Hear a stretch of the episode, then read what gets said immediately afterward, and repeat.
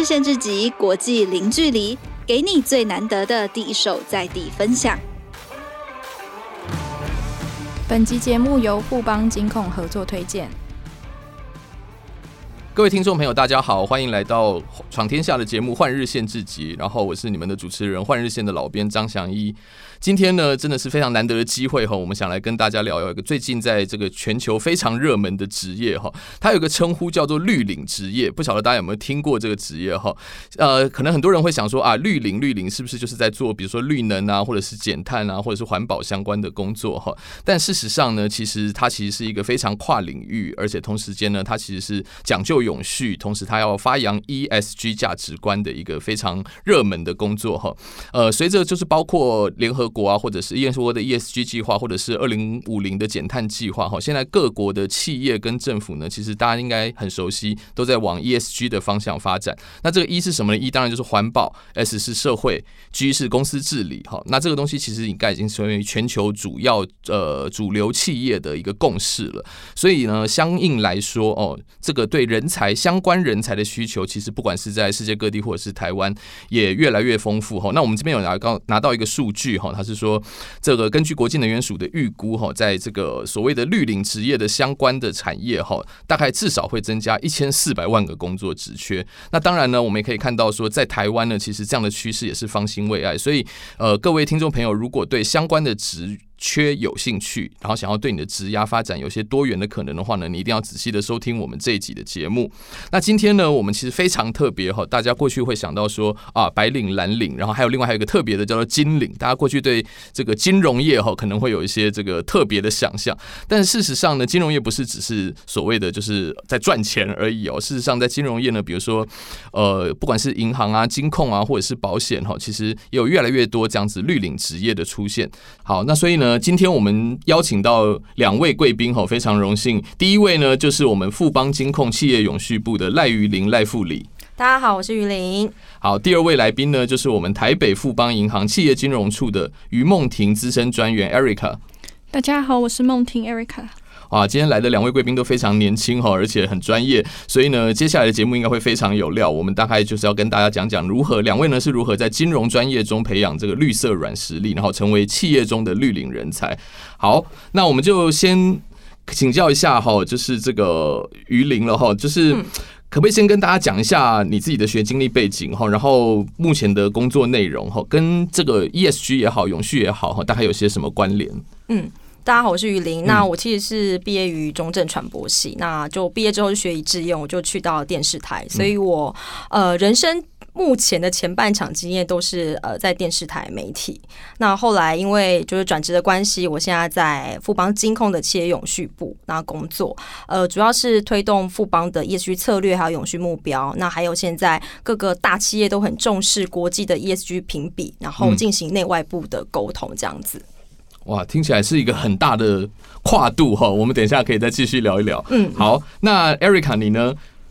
哦，那我主要是从十四岁开始就在加拿大留学，嗯，后来就开始读多伦多大学的财务金融系，然后多伦多大学的管理及会计研究所。是对，因为我一直都是财务跟会计背景，所以后来就在科技公司的财务部工作，然后理所当然的踏入了金融业。是对，后来我在台北富邦银行，主要是担任企业金融处的半导体中心。来去做这个征信报告，还有资料会诊分析等这些授信之类的企业金融相关的工作。是对。那目前在业务上面的话，其实台北富邦银行非常积极的向客户在推广绿色金融，然后包括我们有一些产品啊，比如说是绿色债券、永续连接指数贷款等之类的。然后我们也在积极发展绿色定存，然后让我们的产品更多元。那这些其实都是主要是透过利率减码或者是一些。其他的诱因来去鼓励客户每一年都要达到永续目标。是哇，这个工作内容叙述的非常详尽哦。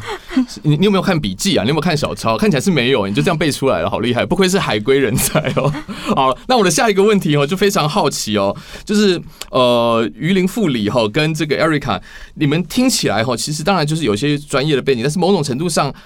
他会加入绿林这个工作，因为过去其实很少这样的工作嘛，好，那所以大家是为什么想要开始在绿色产业工作？哈，那个决定性的契机是什么？这个部分我们要不要就先请刚刚讲的很详细工作内容的 Erica，你先来分享一下。对，听说跟海鸥有关，对不对？对，因为我印象很深刻的时候，是因为我那时候在加拿大十五岁的时候，嗯，然后在一个维多利亚的海边，就看到一群海鸥他们在吃塑胶袋，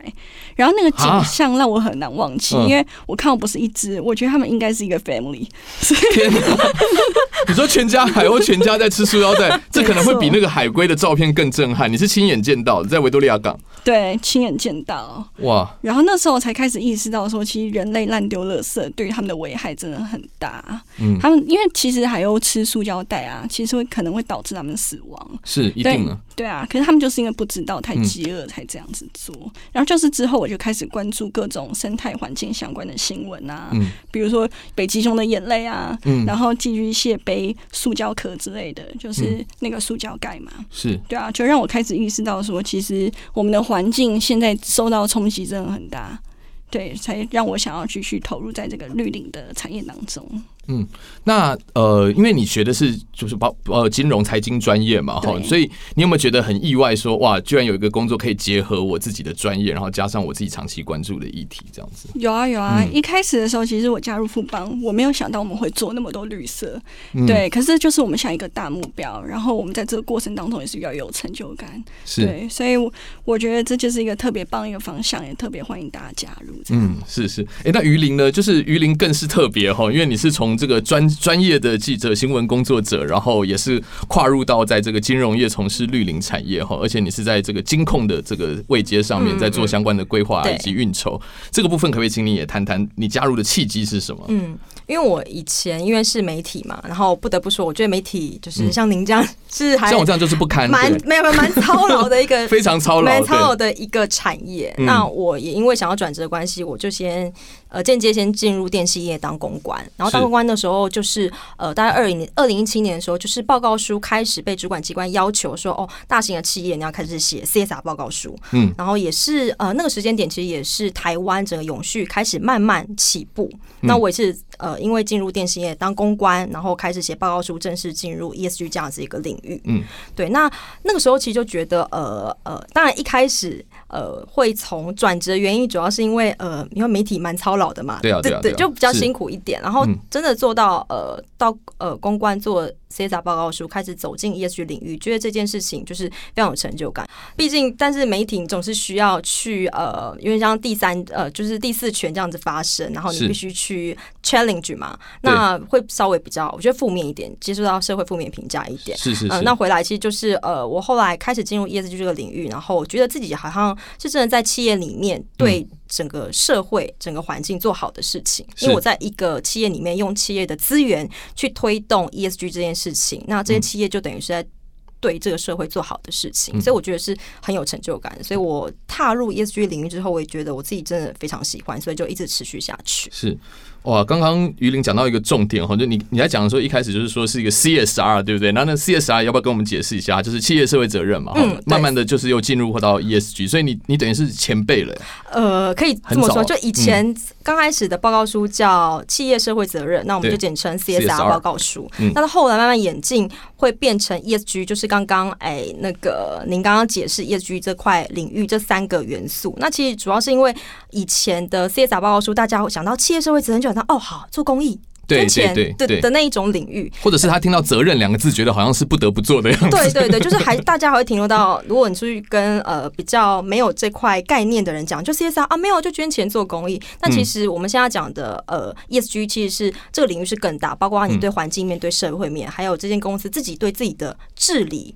是不是对整个呃你的投资人啊，或很多呃其他外部的一些机构负责？所以我们是很扩大在讲这件事。所以现在其实慢慢的已经台湾可能要有点比较淘汰 CSR 这个词，然后进到 ESG 永续这件事情。它更积极了，有点更积极的感觉哈。某种程度上也是要这个企业本身它其实有这样子的信念跟愿景哈，才可以达成。好，对。那接下来就要问问了哈，因为两位其实都有一点。跨领域的感觉哈。那所以这个真的就是说，真的实际进入这个绿色永续的领域的时候哈，呃，想请两位谈谈说你们一开始面对的挑战是什么，然后后来又是怎么克服的哈。同时说，因为这个它是等于是说，因为随着就是刚刚讲到从 CSR 演进到 ESG 哈，它其实某种程度上也是有一些变动的，所以大家要如何在自己的专长跟这个领域做结合，哈，来替自己的专业度加分呢？这个要不要先请于林来先谈谈？嗯嗯呃，我觉得一开始进入，光开始写 CSR 报告书，然后到正式进入 ESG 领域，我觉得 ESG 领域真的是非常的有广度又有深度。就光 ESG 这三个面向，其实就需要很大量的一些知识，然后我要累积很多经验。那这些都是必须靠你很不断不断的去跟一些外去吸收知识，然后跟外面的世界接轨。那呃，但我觉得 ESG 有另外一个呃比较容易会面对的问题，就是他需要面对非常非常大的资料量。因为光是我写一本 CSR 报告书的时候，我就必须要去会诊来自各个不同部门的资料。那你会发现说，呃，我以前在累积在新闻相关领域的专业的时候，你会发现哦，我自己可以依据过去。过去的经验去找到一些在资料里面找到一些亮点，就是你用不同的切入点去看这些东西，然后会发会发现一个 ES 呃新的 ES 的亮点。就举个例子来说，就是以前我们在做报告书，然后报告书最后一个阶段是确信，就是你要外部人员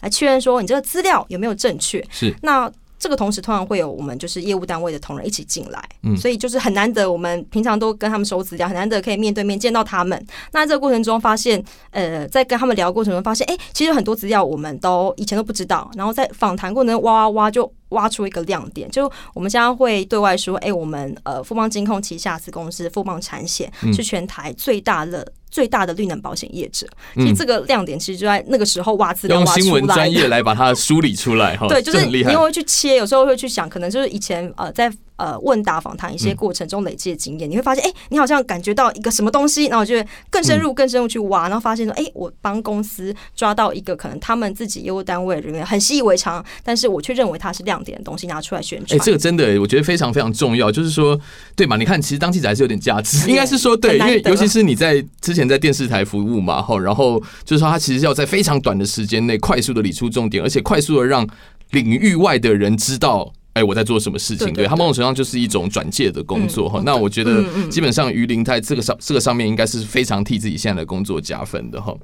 是，那要不要也请梦婷来谈一下，Erica 来谈一下，说你觉得这个一开始面对的挑战是什么？这样子。OK，因为我其实是在做法人金融，嗯、所以我们会需要面对企业客户。那其实我们都知道，如果台湾要迈向一个更永续的未来，首先就要先让他们进行绿色转型，他们的行为需要改变嘛。是。但在台湾，其实虽然永续现在是趋势，但其实也不能算是全民共识，还是会有一些企业会认为说，他投入在永续经营里面，会等于增加他们额外的成本。嗯。所以其实有这些企业，他们会排斥绿色投资，或者是设置永续目标。嗯。那这个时候呢，我们在推广的过程当中，最大的挑战点就是需要透过对话去了解他们现在整个的状态、需求还有困难，嗯，然后去找到是不是我们可以在谈论过程当中，然后找到一个双赢的地方，然后去当做这个切入点，然后告诉他们说为什么我们要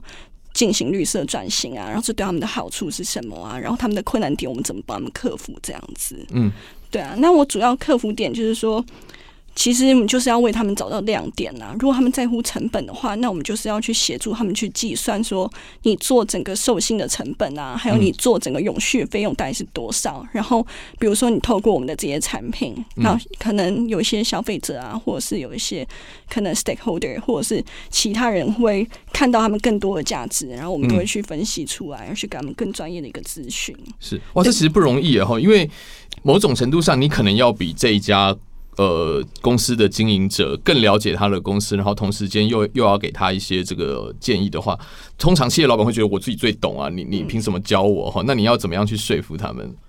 嗯，一般来说的话，我们真的要去找很多的资料。那我们其实不只是自己要进行财务上面的分析，我们其实也会有其他相关合作的一些专业的伙伴啊、探权的权威啊，我们都会去跟他们进行一个讨论，然后再去回馈给我们的客户，这样子。是，对。那对 Erica 来说，这个挑战、这个付出的苦功是值得的吗？是还是愉快的哈？因为你想到海鸥了，对不对？对啊，其实这真的是辛苦的过程当中，因为可能就是光分析啊，来回讨论就要很久，然后客户也不一定会做。嗯、但是我觉得我们最大的一个初衷就是希望可以透过一家企业绿色转型，然后就变两家、三家、四家，然后越来越多家，然后最后去影响整个台湾的社会嘛。就是为了这个目标，所以不断的往前进，就是不管过程多辛苦，我们还是一直在做。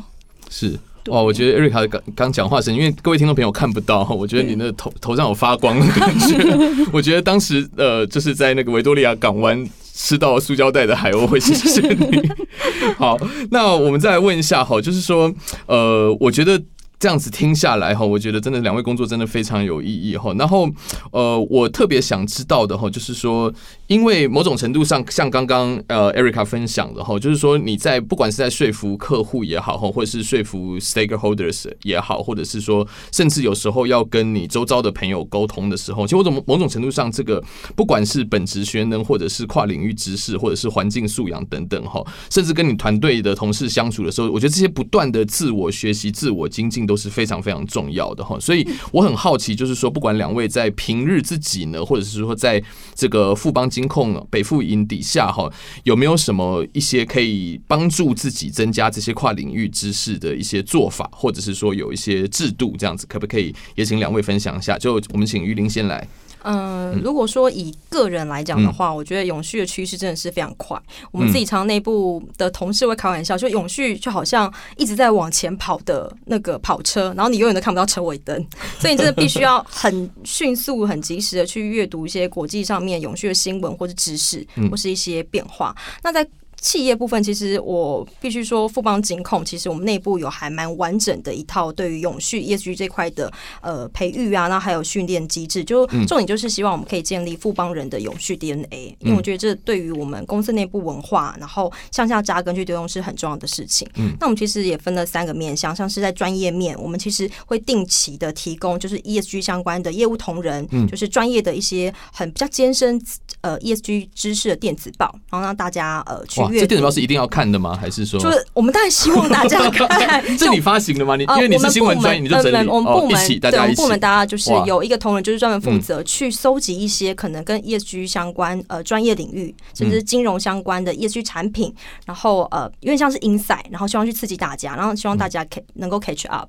因为。毕竟不是大家都是在永续领域，就是这么了解，对，或者是这么有热情，对啊，对啊，你就要透过这个时间，对对对。然后我们内部也会举办交流会，就是可能一季一次，就是透过内部的不同单位的同事，就是大家平常工作很辛苦，我们借这个机会，哎，稍微交流一下，也许大家可以彼此分享一下，呃，各个子公司这些推动的经验啊，或者什么之类的。嗯，对。那在通识面，就是呃，针对 ESG，刚刚是针对 ESG 专业的一些呃业务相关人员。那通识面，我们其实针对所有我们富邦金控或是我们子公司的同仁，我们做一个 ESG 小学堂，就听起来比较平易近人，有没有？对，很好玩。对对对，就是我们用影片的方式去让大家了解，哎，到底什么是 ESG。是对，那 ESG 到底跟金融业的连结是什么，或是我们在生活里面怎么样做就可以去呃推动甚至落实永续在我们的业务里面，就是让大家有这样子的概念，嗯、就是建立这样的一个知识。然后另外一个我觉得最有趣的就是呃在生活面的部分，因为我们去年刚好是富邦的六十周年，是那我们就种一棵树。呃，哎，对，我们有一个 Run for Green 的专案，哦那个，那我超级喜欢的。嗯、呃，对，就我们呃去年呃富邦六十周年，我们一个 Run for Green 专案，就是呃其中一个部分是我们呃推动四大马拉松。你只要跑四十公里，我们就可以为你种下一棵树。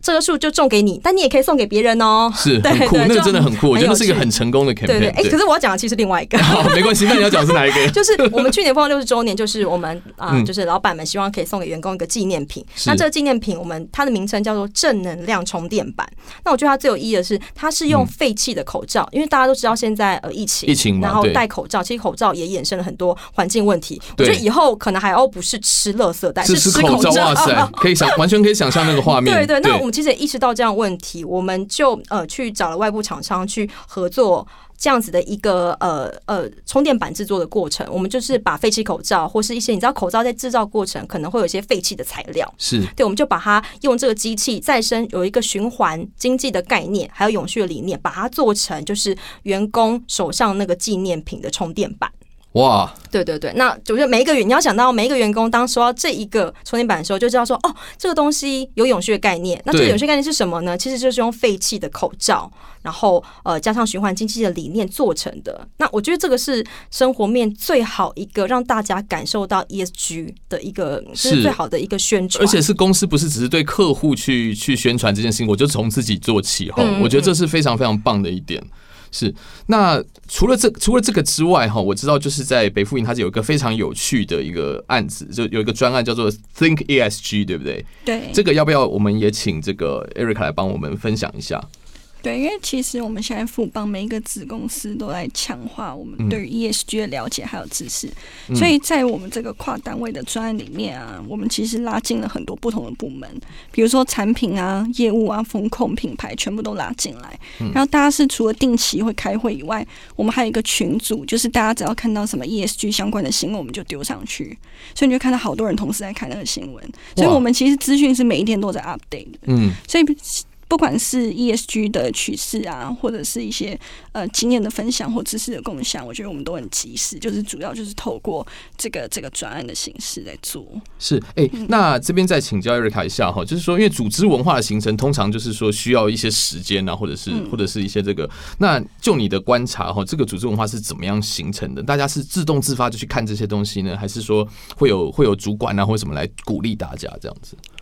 我觉得其实北富营还蛮好玩的，我们分成两个部分。嗯，那第一个部分，当然主管有拉着大家进来，就是先要有一个领头羊嘛，是，然后让大家开始意识到这有多重要，然后这个经验上面的传承很重要，经验上面的分享，所以我们大家都在群组里面。然后另外一方面的话，我们北富营其实有推出很多趣味的一些永续活动啊，嗯，比如说什么节水竞赛啊、永续健走啊，让大家在参与这些好玩的游戏的时候，可以来身体力行了解。哦，它就内化了，对不对？对，然后你再分享一下。海鸥的故事，我想大家就，我今天好像一直讲海鸥，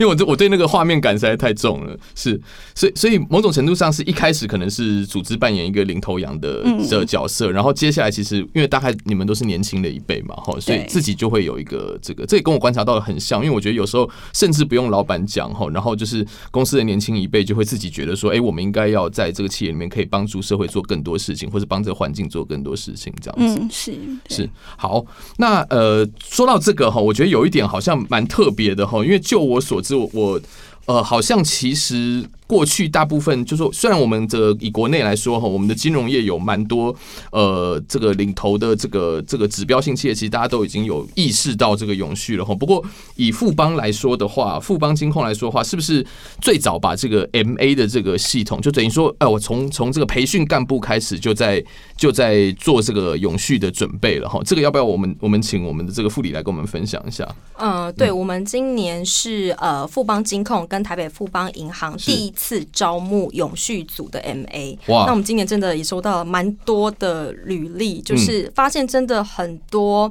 就是现在的学子，然后下一代小朋友，就是真的对于永续这块议题非常的有兴趣。对，那我们也是第一个金融业有开这样的职缺，就是当然我们很重视就是永续这一块领域，也希望培育永续这个人才，所以才有这样的职缺出来。哇，非常酷诶！因为过去我们在想那个 MA 的话，可能就会觉得说。呃，一定是说哇，反正我就是一定要赶快进入金融业部、交易部啊，或者是什么等等等等的哈。那但是其实他等于是开了一条路，哎，就是说我就算不见得是呃真的很想从事金融工作，可是我可以帮助这个金融业在做更多 ESG 的事情的时候，我也可以加入这个非常严谨的培训计划哈。我觉得是一个很好的。对，Erica，你自己是不是就是现在的？培训的干部成员之一，呃，是我现在就是其中一个 MA。哇，那你要不要讲一下你的感觉？到目前为止的感觉？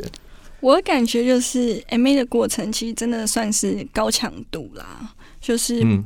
不管是你日常生活，所以不会说这个永续部的 MA 就比较轻松一点。没 有没有，绝对是跟金融就是其他部门的是一样操。在面试的时候也提出很多专业的问题。对，了解了解。哇，不简不简单，对不起，你继续说。嘿，他们会鼓励你要发起你自己的专案，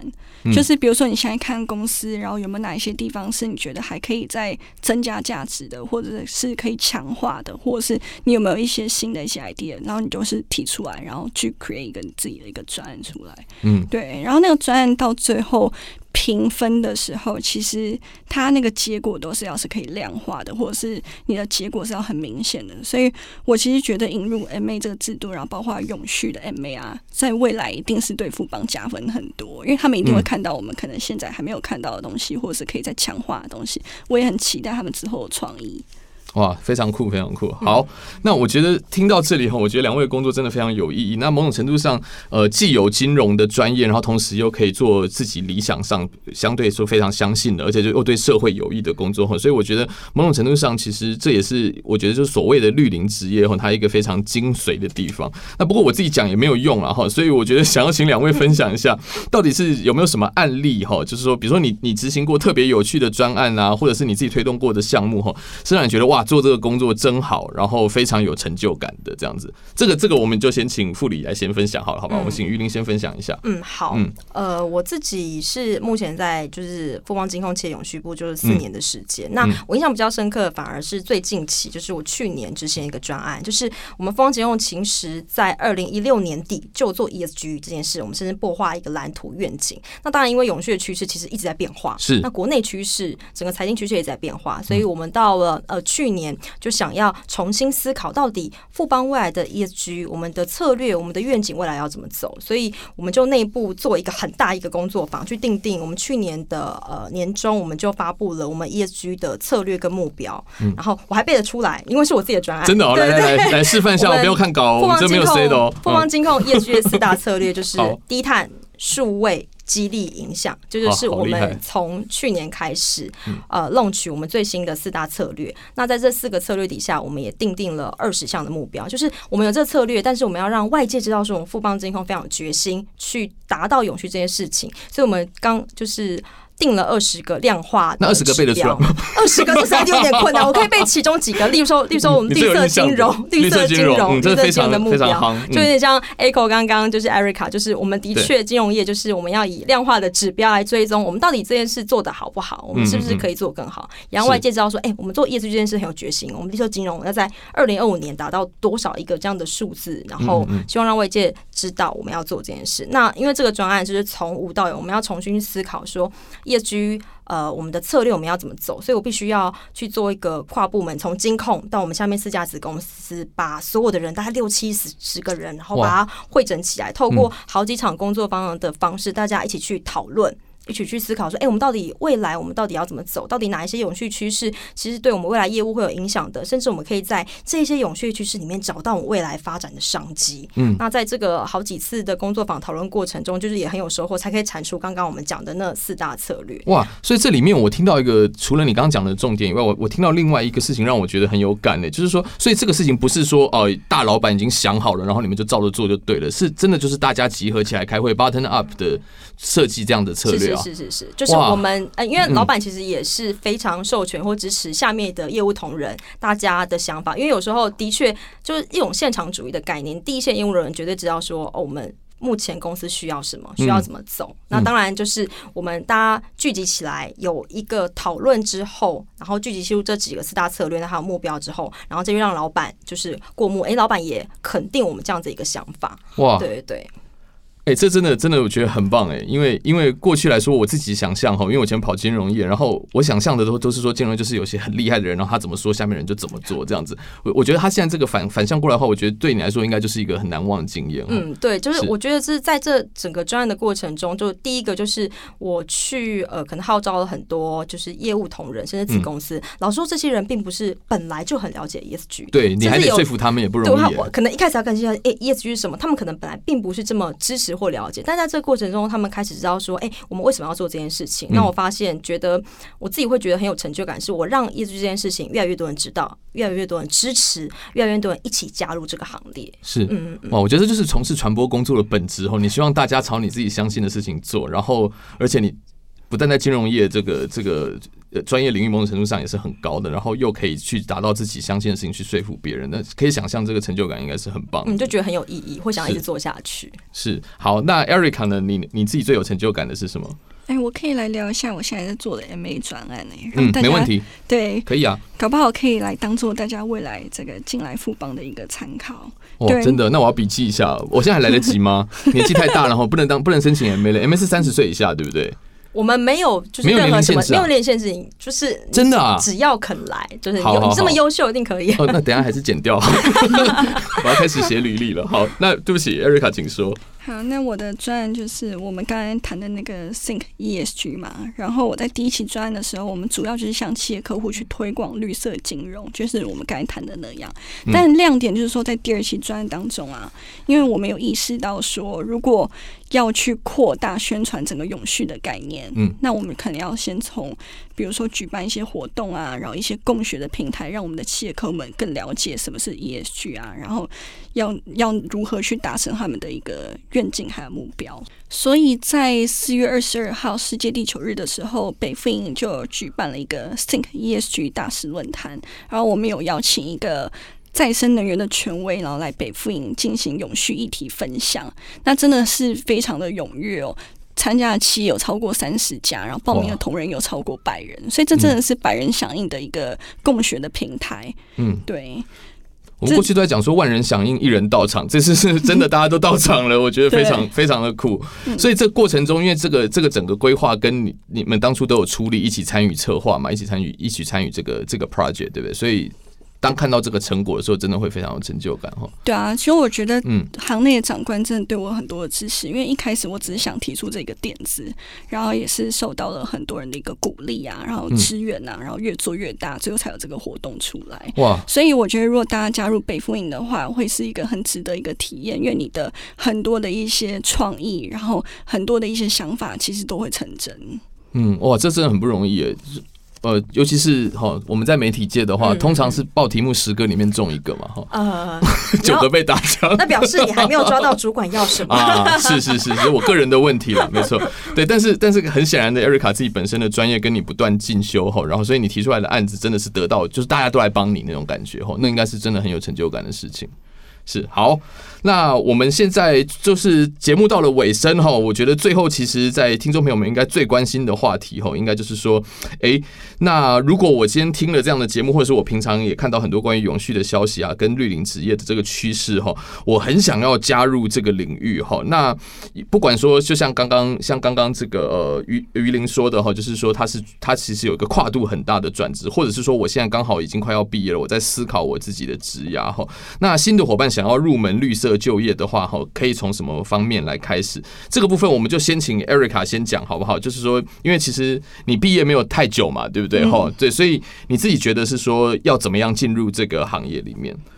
我建议是说，想要加入绿色产业的新伙伴们，其实可以从自己的生活开始观察，比如说观察整个永续趋势，比如说你生活当中的可以看到的永续问卷。比如说，我最近也有收到一家外送平台发给我的，对，然后我就会停下来、嗯。各大企业都会发了，对不对？现在都开始。对对对对，嗯、其实你可以观察说，哎、欸。这些企业们现在在做什么啊？他们的客群啊，产品的包装有没有哪一些变化？甚至你可以更进阶看到他们的一些永续广告，你就会发现现在这真的是一个整个的趋势。然后各行各业现在往哪一个方向精进他们自己？我觉得看久之后，你自己就会有一些小小的心得哦。对，然后我觉得之后再更进阶的话，就是阅读我们之前讲的企业的 CSR report 嘛，嗯，更去了解他们面对绿色转型的压力啊，尤其是台湾的企业现在。呃，面临了一个挑战就是全球供应链下面的趋势，因为现在全球供应链又邀请他们要，就是要求他们要绿色转型嘛。是，对啊，所以我觉得从他们的 CSR report 也是可以看得出来这件事情。嗯，这个 case 其实蛮经典的哈，因为就是说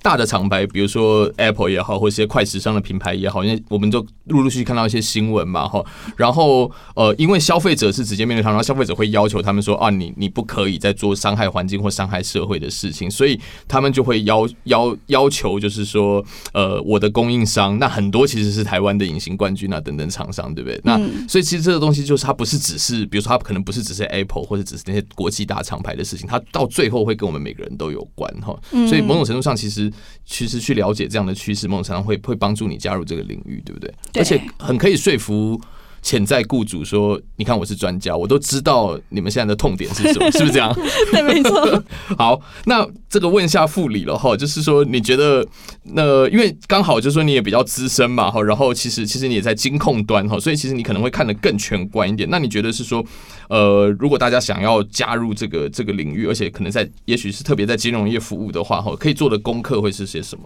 嗯嗯嗯，呃，我其实我觉得现在想要投入永续的，就是这些呃后辈，我觉得他们其实蛮幸福，因为他们其实现在的管道相对多，因为现在永续整个就是整个 booming 大爆发。对，那我觉得刚刚就像刚刚 Erica 讲，其实第一步可以先从读 CSR 报告书开始，就是我们现在可能会讲永续报告书。对，因为你看这本报告书，其实你就知道说这一家企业或这个产业到底呃 focus 的永续议题是什么？因为其实不同产业大家关注永续议题其实会落差很大。我举个例子来讲，如果说半导体产业，如果呃他们会比较重视一些节能议题，因为他们必须要制造嘛，那他们可能会需要呃在水啊、电啊，尤其是电力这方面，就是未来可能需要关注很多永续趋势，或是开始铺路做准备。但是那对金融业来讲呢，就是因为我们富邦是金融业，所以我们都会讲说我们要发挥资金的影响力。我觉得这个呃，我以前因为也不是金融业背景，我觉得光是要了解金融业到底什么叫资金的影响力，资金的影响力很大。对，就是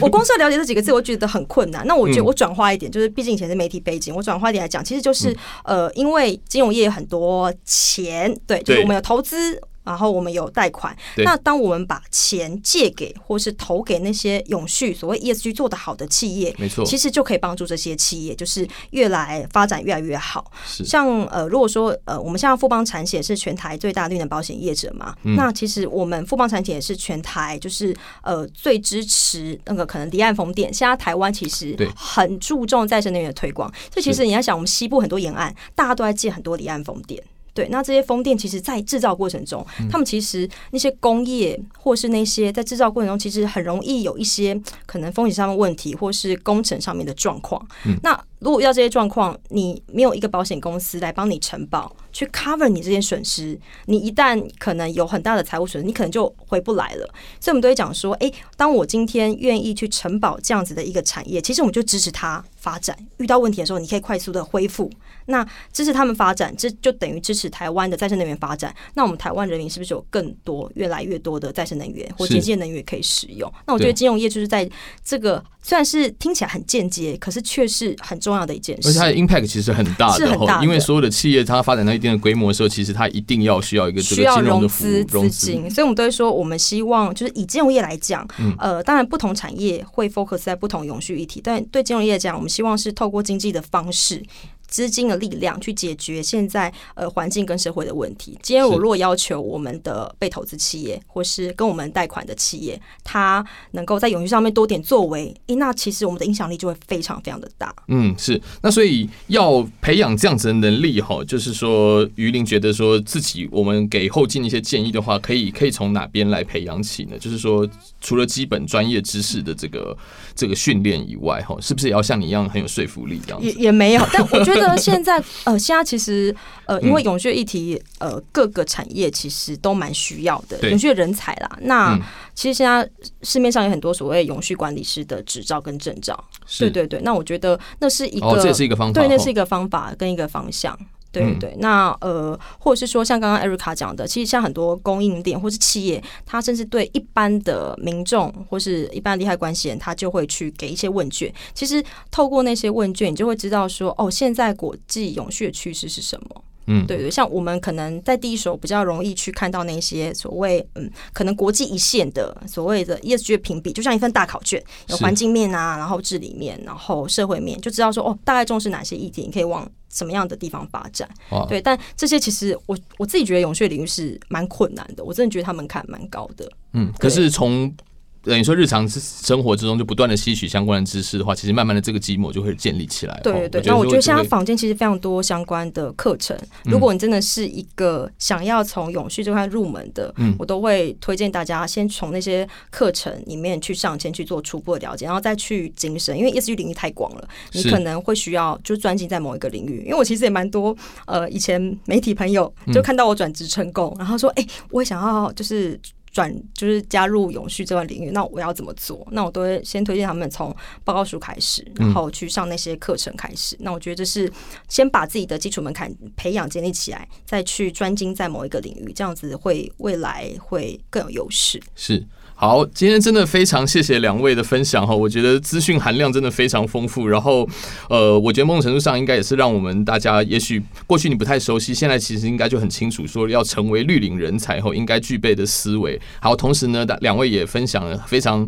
我觉得非常真诚的分享了，说自己在这个工作上哈，不管是成就感也好，挑战也好，还有要如何增进自己。那希望今天的节目哈，跟对大家有所帮助。我相信大家应该从今天节目中也看到说，呃，其实某种程度。路上理想跟这个面包是可以兼顾的，然后让自己的工作呢，其实某种程度上也是被赋予一个自己相信价值的意义。我觉得是希望可以给大家在职涯选择上多一个参考。那今天的节目就到这边为止，非常谢谢大家的收听，下礼拜我们的换日线知己再见，谢谢大家，谢谢，谢谢，谢谢。